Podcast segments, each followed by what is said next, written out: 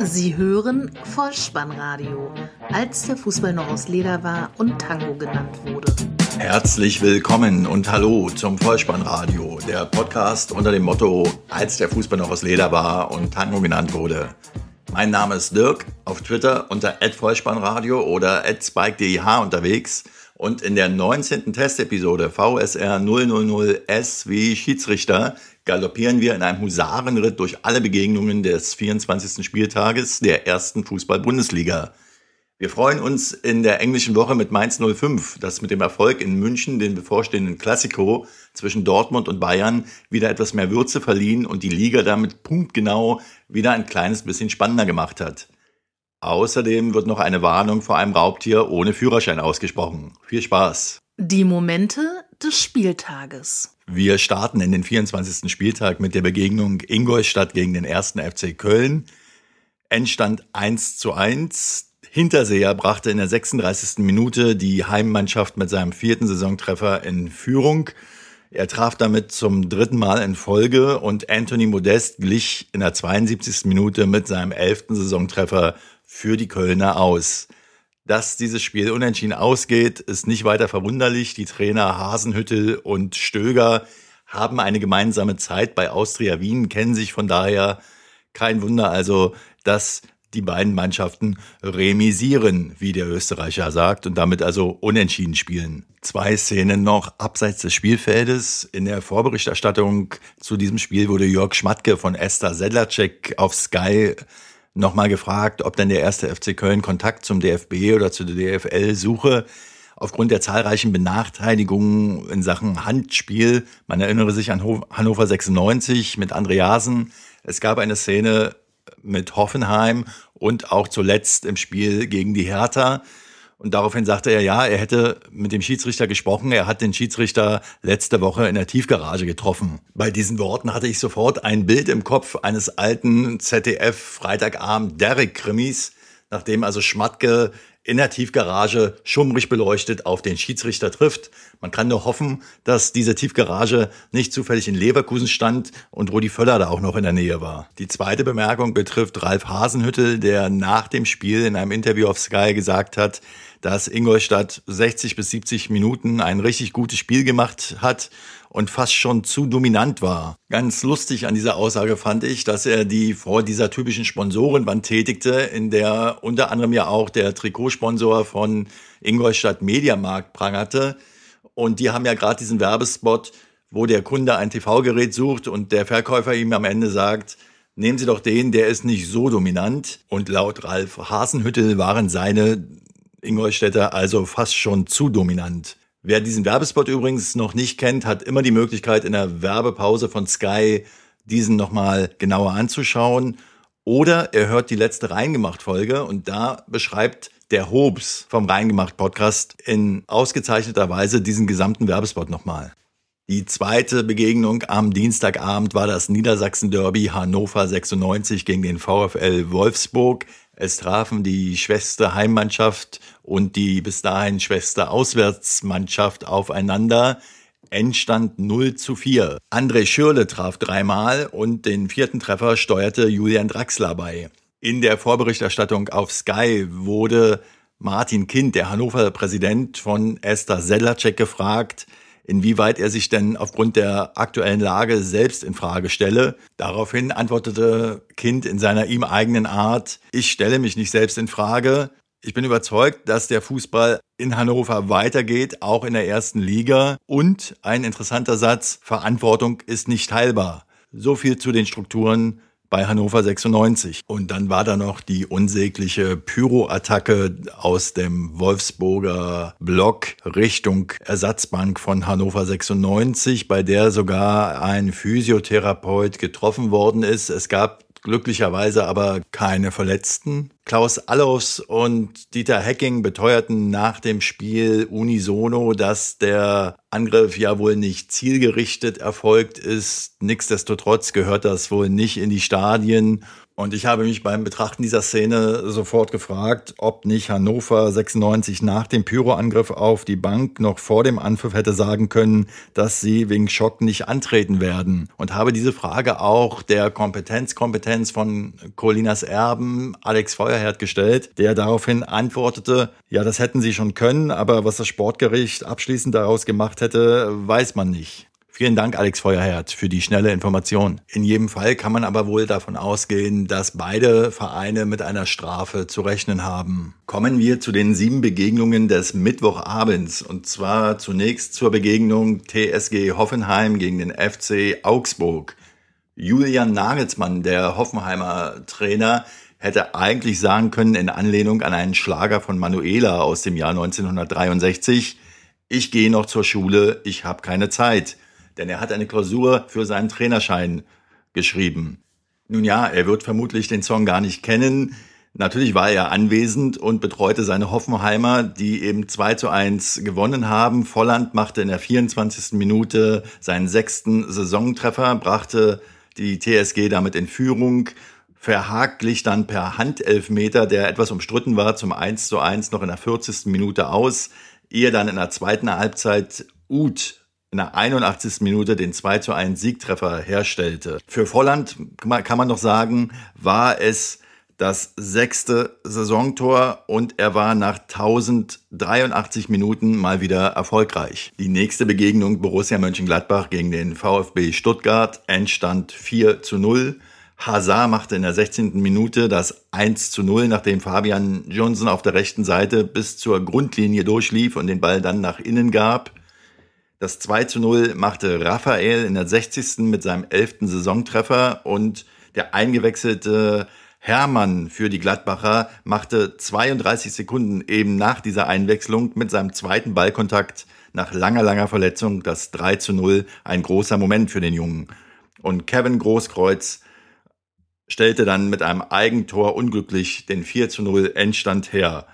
Bemerkenswert daran ist noch, in diesem Spiel, dass die Gladbacher mal wieder zu Null spielten. Leider verletzte sich auch noch Oskar Wendt bei den Gladbachern. Muskelfaserriss im Oberschenkel wird vermutet. Wir können nur hoffen, dass er bald wieder fit ist. Als nächstes möchte ich die Begegnung Schalke 04 gegen den Hamburger Sportverein besprechen. Endstand 3 zu 2.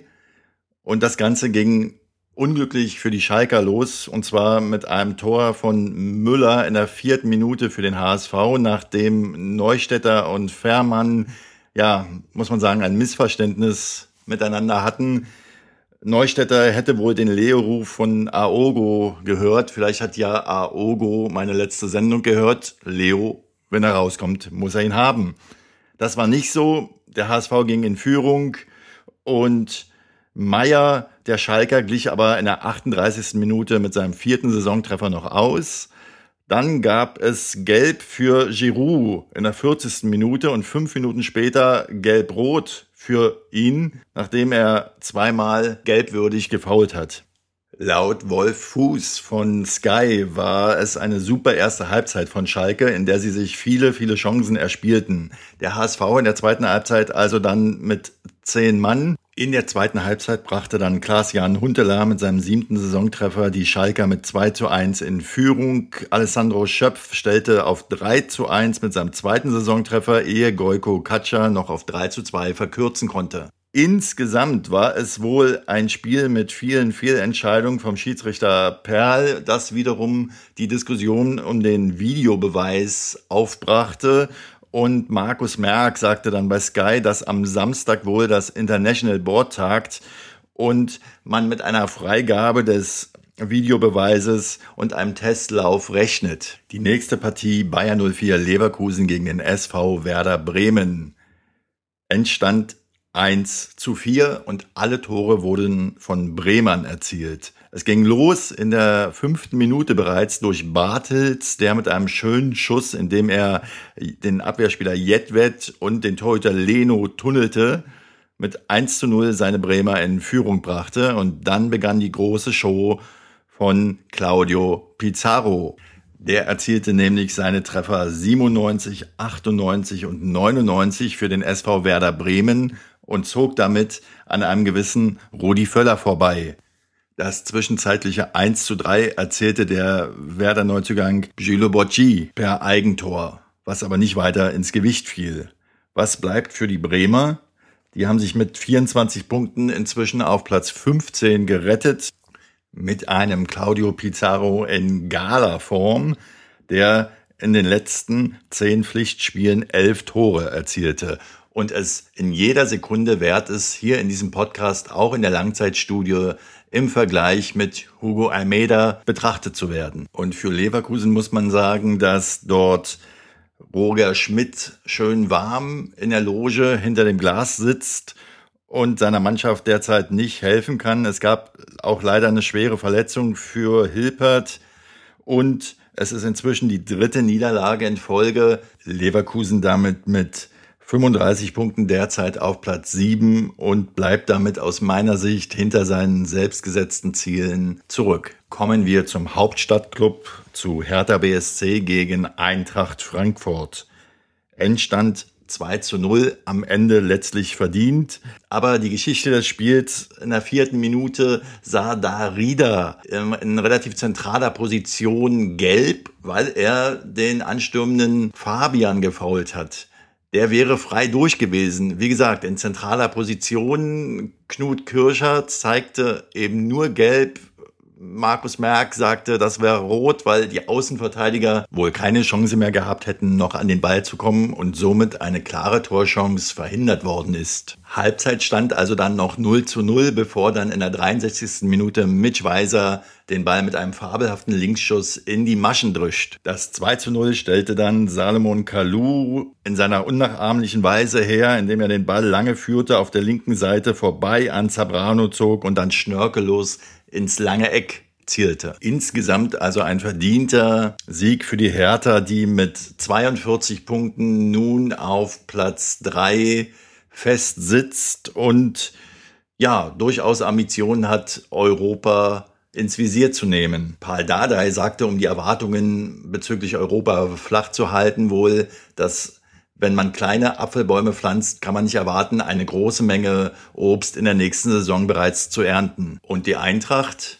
es wird langsam wirklich bitter für die Frankfurter, denn inzwischen belegen sie Platz 16, den Relegationsplatz also, mit 23 Punkten und von hinten drängt Hoffenheim. Stefan Eigner sah die fünfte gelbe Karte und fällt damit im nächsten Spiel gegen Ingolstadt aus und der Abwehrspieler Russ, ein Fußballer aus meiner Sicht aus dem letzten Jahrtausend, sagte, bezogen auf die Fans und auch auf die eigene Mannschaft, die Fans haben Angst und wir haben Angst. Armin Fee, der Frankfurter Trainer, sagte, ich mache mir große Sorgen schon seit einem halben Jahr. Das habe ich vom Ed Verwürfler auf Twitter gelesen. Und der Basti Rett, der Mitglied des Eintracht-Podcasters ist und dem ihr unbedingt folgen solltet, wenn ihr euch nur ein wenig für die Eintracht interessiert, antwortete auf diesen Tweet von Ed Verwürfler, klingt alles wunderbar. Wenn ich seit einem halben Jahr befürchte, die Milch ist schlecht, dann schmeiße ich sie weg.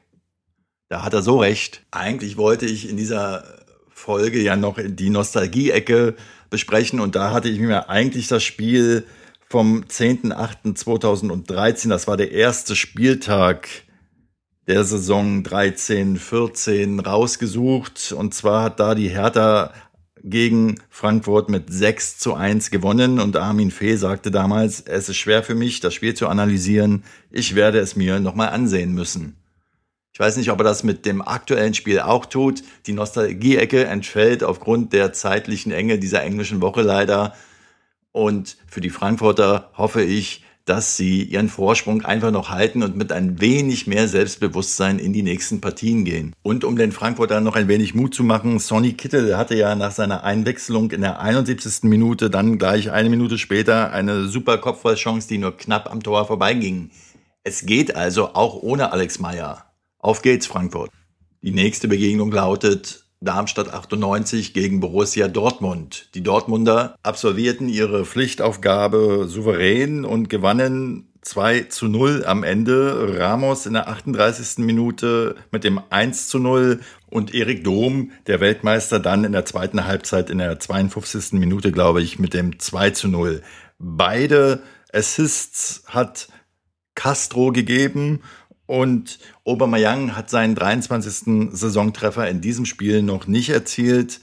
Eine Szene gab es noch beim Stand von 2 zu 0. Hummels gegen Vranjic im Strafraum. Vranjic kam zwar zum Abschluss, aber Hummels hat ihn klar gefault.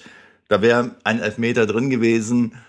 Nicht, dass Darmstadt dann dieses Spiel noch gebogen hätte, aber zumindest wäre mein Kicktipp dann 100% richtig gewesen. So aber rutscht Darmstadt immer weiter unten rein. Mit 25 Punkten wird es langsam knapp, derzeit aber noch sicher auf Platz 14. Und die Dortmunder zeigen sich gut gerüstet für den Klassiko am kommenden Wochenende gegen den FC Bayern München. Und damit kommen wir zur Überraschung des Spieltages. FC Bayern München gegen Mainz 05, Endstand 1 zu 2. Ja, die Mainzer haben tatsächlich in München gewonnen. Jairo brachte sie in der 26. Minute mit seinem sechsten Saisontreffer in Führung unter den Augen von Uli Hoeneß, der nach seiner Entlassung das erste Mal wieder im Stadion war. Dem Tor von Jairo und der Hereingabe von Donati ging eine leichte Absatzstellung voraus, aber dennoch Robin glich in der 64. Minute ja mit seinem vierten Saisontreffer zum 1 zu 1 zunächst aus ehe dann Cordoba für die Mainzer in der 86. Minute den 2 zu 1 Siegtreffer herstellte. Mit diesem Tor traf er im dritten Spiel in Folge und die Mainzer, für die läuft es richtig gut, daher auch der Titel Mainz, wie es siegt und lacht denn am Wochenende spielen sie nun gegen Darmstadt und können diesen Erfolg vergolden sozusagen. Und Mainz ist jetzt Fünfter mit 39 Punkten, punktgleich mit Borussia Mönchengladbach. Der Mainzer Torhüter Karius hat eine hervorragende Partie gespielt, viele, viele Chancen der Bayern zunichte gemacht und der Manager-Deal der Mainzer ist jetzt auch fix. Ruven Schröder hat die Freigabe aus Bremen und wird in der nächsten Saison Christian Heidel beherben. Es läuft also für die Mainzer und für die Bayern, muss man sagen. Hoffentlich sind sie für das Duell am Wochenende gegen die Dortmunder etwas konzentrierter. Die meisten Fußballfans allerdings werden sich über die erhöhte Spannung der Liga wieder freuen. So, und damit sind wir durch mit der 24. Runde der Fußball-Bundesliga und es geht schon wieder weiter und zwar am kommenden Samstag. Und da freut euch einfach auf die Begegnung Erster gegen Zweiter Borussia Dortmund gegen FC Bayern München. Zum Abschluss habe ich euch noch ein Raubtier versprochen, das wieder frei ist und ohne Führerschein. Ihr habt es sicher erahnt. Stefan Effenberg ist gemeint und der ist heute vom SC Paderborn nach nicht mal fünf Monaten im Amt gefeuert worden. SC Paderborn belegt zurzeit in der zweiten Liga den 17. Tabellenplatz nach dem 24. Spieltag mit 19 Punkten und war zuletzt zwölf Ligaspiele ohne Sieg. Was den Normal One Stefan Effenberg betrifft, kein Führerschein derzeit, keinen vollständigen Trainerschein derzeit. Vielleicht hat Sky ja wieder Verwendung in der Expertenrunde. Bleibt mir nur, mich zu bedanken bei euch für euer bisheriges Feedback und für eure Zeit und eure Aufmerksamkeit. Ich hoffe, ihr habt Verständnis dafür, dass es die Rubrik Nostalgie-Ecke diesmal nicht gibt. Möglicherweise ist sie ja das nächste Mal schon wieder mit dabei. Wir hören uns aller Voraussicht nach wieder am Montag. Da wird die neue Episode im Netz stehen, die sich dann mit der Rückblende des 25. Spieltages beschäftigt und sicher auch den Klassiko zum Inhalt hat. Vielen Dank. Als letztes noch der Hinweis, wenn ihr den Ball mal wieder im Netz unterbringen wollt, Kopf, Innenseite, Außenriss und Hacke. Nein, nur mit dem Vollspann geht er rein. Vielen Dank. Ciao.